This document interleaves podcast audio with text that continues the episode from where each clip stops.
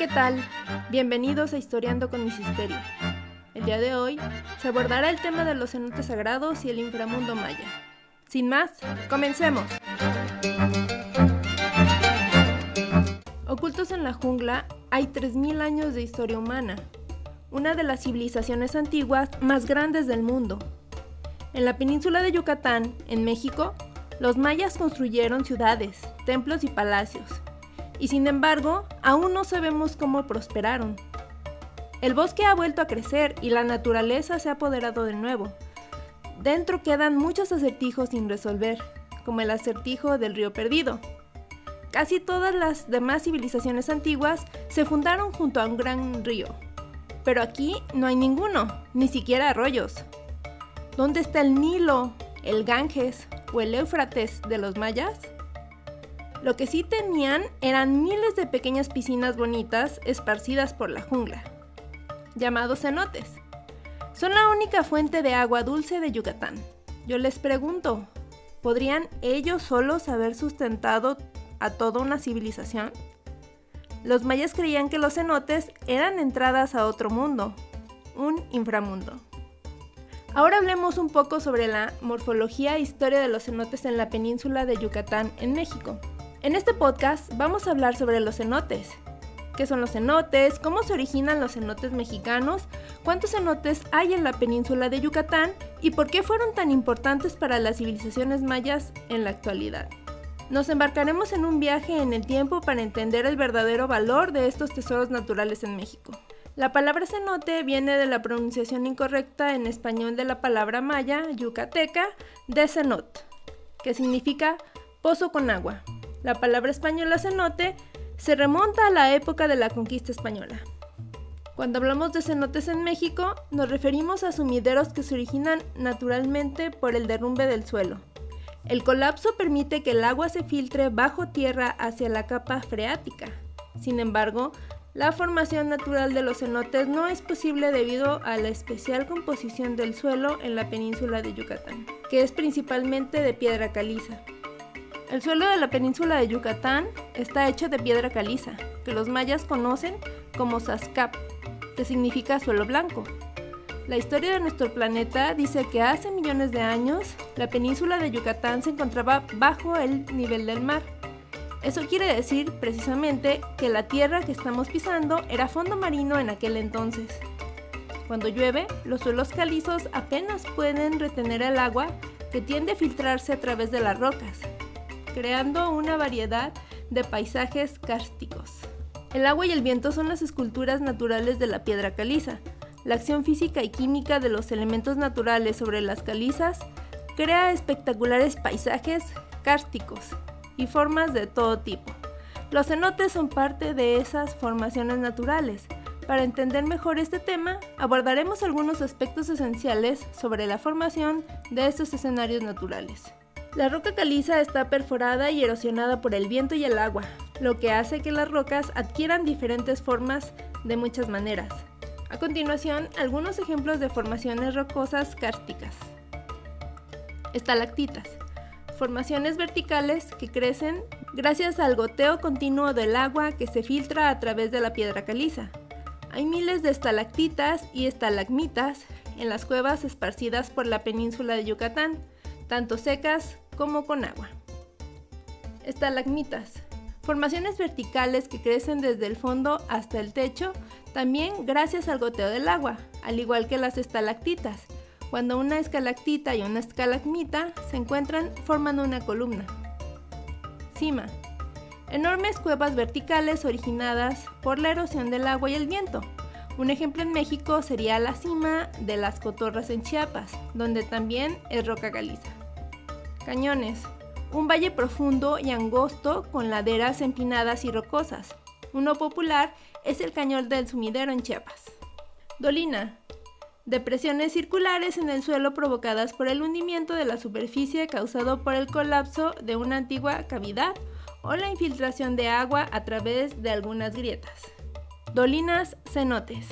Las dolinas son exactamente el paisaje kárstico que comúnmente conocemos como cenotes en México. El hundimiento o derrumbe del suelo que da cabida al agua en la capa freática es precisamente la definición de cenote. Las dolinas se originan en muchos lugares diferentes de nuestro planeta. Sin embargo, solo en México se les llama cenotes, en realidad solo en la península de Yucatán. Hay que recordar que el nombre proviene de la palabra maya de sonot, que literalmente significa pozo de agua. Pero, ¿cómo se originaron los cenotes? Durante las diferentes eras del hielo, la península de Yucatán ha estado dentro y fuera del agua muchas veces. En la última edad de hielo, la superficie de la península de Yucatán estuvo sumergida casi por completo y durante miles de años. El suelo sobre el que ahora caminamos fue un lecho marino. La edad de hielo no significa que toda la superficie del planeta esté completamente congelada. Lo que pasa es que la mayor parte del agua de la Tierra está en, los polos en forma de hielo. Cuanta más agua, hielo, acumule el polo, más bajo será el nivel del mar.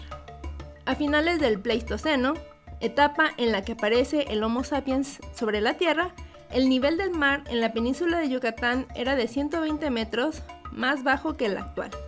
Desde entonces, el nivel del mar fue aumentando progresivamente. Durante millones de años, el viento y el agua de lluvia han ido esculpiendo y perforando el subsuelo de la península de Yucatán. Bajo nuestros pies se formaron paisajes espectaculares. Cuando el nivel del mar volvió a subir, estas increíbles formaciones se inundaron por completo.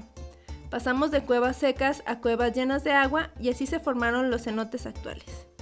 El hecho de que en la península de Yucatán existan diferentes niveles de altitud con respecto al nivel del mar genera diferentes tipos de formaciones como cuevas secas, cavernas o cenotes. En esta increíble península tenemos una gran variedad de cavernas y cuevas. El agua dulce de la península de Yucatán se acumula en la capa freática del subsuelo. En la península de Yucatán no se tienen ríos superficiales y casi todo el agua dulce se encuentra bajo tierra. Esto definitivamente es un dato muy interesante. Ahora hablaremos un poco sobre los anillos de los cenotes y la península de Yucatán. En Yucatán encontrarás el llamado anillo de cenotes. Este anillo se originó por el impacto del meteorito Chicxulub, un pequeño pueblo de la costa yucateca. En pocas palabras, la gran colisión del meteorito causó daños desproporcionados, incendios, polvo, muerte y otros desastres naturales brutales. Por ejemplo, el impacto creó una enorme capa de polvo que cubrió la Tierra, impidiendo que la energía del Sol llegara a las plantas y a la superficie de la Tierra. Como resultado, todas las plantas murieron. Todos los cambios provocados por el impacto del meteorito acabaron provocando cambios en la cadena natural de la vida. Como consecuencia, alrededor del 75% de las especies que vivían en la Tierra se extinguieron, entre las que se encontraban los dinosaurios. El meteorito Chicxulub fue responsable del evento de extinción del Cretácico Paleógeno, pero también creó lo que conocemos como el anillo de cenotes de Yucatán. Muchos cenotes se agrupan a lo largo de este primer perímetro. De hecho, a lo largo de esta área, donde el impacto del meteorito fue más fuerte, los sedimentos debajo de la superficie se mezclaron con los de arriba, lo que provocó la formación de más cenotes en comparación con otras áreas circundantes. Por lo tanto, el meteorito Chicxulub no es el principal causante de los cenotes como muchos creen. Diferentes tipos de cenotes. Los cenotes son sistemas acuáticos complejos generados por la disolución de carbonatos y otros minerales en la roca. Los cenotes se parecen más a los ríos que a los lagos, porque están conectados entre sí por venas. Así los llaman. Existen diferentes tipos de cenotes con diferentes mecanismos de formación vertical con paredes verticales. Un ejemplo puede ser Excolac, jarra en forma de cántaro. Un ejemplo puede ser el usil, los cenotes de cueva o cerrados con forma de cueva o caverna. Ejemplo, chacmol y chactún. Aguas termales costeras, también conocidas como ojos de agua.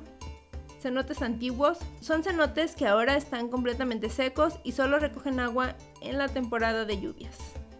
Pero ¿cuántos cenotes tiene la península de Yucatán? Según el último censo de cenotes del estado de Yucatán, originado por la Secretaría del Desarrollo Sustentable, se habla de 3.000 cenotes. Sin embargo, hay que sumar los de Quintana Roo y Campeche, aunque en Campeche hay muy pocos cenotes. Hay diferentes opiniones sobre el número total de cenotes en toda la península de Yucatán y es realmente imposible tener un número exacto. Una estimación oscila entre 5.000 y 8.000. Es un margen grande, pero es realmente difícil de determinar. Podemos ofrecer otra clasificación de los cenotes a continuación. Cenotes aptos para el turismo. Estos son los cenotes que se han limpiado y ajustado para crear un fácil acceso para que los turistas los visiten. Estos cenotes también se pueden clasificar según las actividades disponibles. Algunos de ellos son como parques acuáticos con tirolesas y otras instalaciones para entretener a los visitantes con actividades lúdicas. Otros cenotes son más adecuados para los buceadores por su forma y profundidad. Otros son más fotogénicos por su forma y entornos únicos, mientras que otros son más adecuados para nadar, bucear o saltar desde plataformas. Cenotes naturales. Estos son cenotes que no han sido manipulados por humanos. Están tal como se han encontrado. ¿Cuáles son los diferentes usos de los cenotes en México? Los cenotes se han utilizado para diferentes propósitos a lo largo de los años, como se detalla a continuación. Los cenotes como pozos de agua dulce. Los cenotes siempre han sido fuentes de agua en esta zona de México y por lo tanto un activo muy importante para la supervivencia. Hoy en día, en muchas comunidades, los cenotes cercanos todavía se utilizan como pozos para proporcionar agua dulce. Las antiguas ciudades mayas como Chichen Itza, Ekbalam, Tulum, Mayapán, Chelha o Yachuná se han construido cerca de los cenotes para poder disponer de agua dulce a corta distancia. De hecho, los seres humanos y el agua dulce tienen una relación muy estrecha, ya que necesitamos agua dulce para sobrevivir. Lugar recreativo.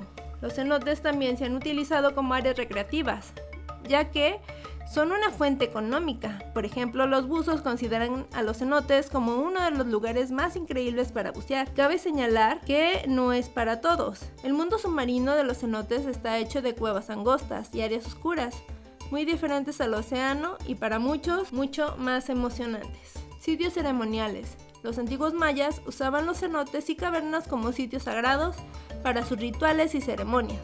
Hoy en día, algunos cenotes aún mantienen estas tradiciones y muchas comunidades aún consideran a los cenotes como lugares sagrados. ¿Cuál fue la relación de los mayas con los cenotes? Las creencias mayas, tal como se narra en su libro sagrado El Popol Vuh, implica que tiene tres mundos diferentes, el celestial, el terrenal y el subterráneo. Los cenotes eran considerados las puertas al mundo subterráneo, el llamado inframundo. Este inframundo se llama Metnal en lengua yucateca, Olontic en Tzotzil o Chivalba en quiché, siendo esta última la palabra más utilizada para expresar este concepto. Este inframundo es un lugar de muerte y vida. Las civilizaciones mayas solían hacer ceremonias en los cenotes y aún las siguen haciendo. El Chivalba evoca que algo dentro muere y algo nuevo nace. Los cenotes son en definitiva lugares sagrados en donde moran los dioses mayas. Los cenotes eran sagrados para los mayas, portales al inframundo, el Chivalba. Según su mitología, allí vivían los dioses, otros seres sobrenaturales, así como sus antepasados. Fue por ello, por lo que básicamente fueron escenarios de rituales y ceremonias en los que los sacrificios humanos eran habituales. Por ejemplo, se han encontrado en el fondo del cenote sagrado, ubicado en Chichen Itza, el cual es patrimonio de la humanidad, ofrendas como objetos de cerámica, joyas e incluso huesos humanos, especialmente de niños. Los antiguos religiosos vestían a los pequeños para parecerse a los dioses gemelos, Guanapú e Ixbalanque, y los sacrificaban en ceremonias que celebraban el mito maya de la creación. Bañarse en el cenote sagrado actualmente está prohibido, a diferencia de muchos otros. Esto se debe a que sigue siendo uno de los lugares de peregrinación más importante de la cultura maya. Como se ha mencionado, el Chivalba era una especie de cielo gobernado por los doce dioses, los Ajahuap. La gente de Yucatán a menudo lo representa como un gran laberinto de ríos subterráneos. Los que morían caminaban un largo camino a través de los cenotes para llegar, antes de comenzar su nueva etapa entre las deidades. Hasta aquí con la primera parte de este interesante tema. Continuaremos la próxima semana. No te lo pierdas.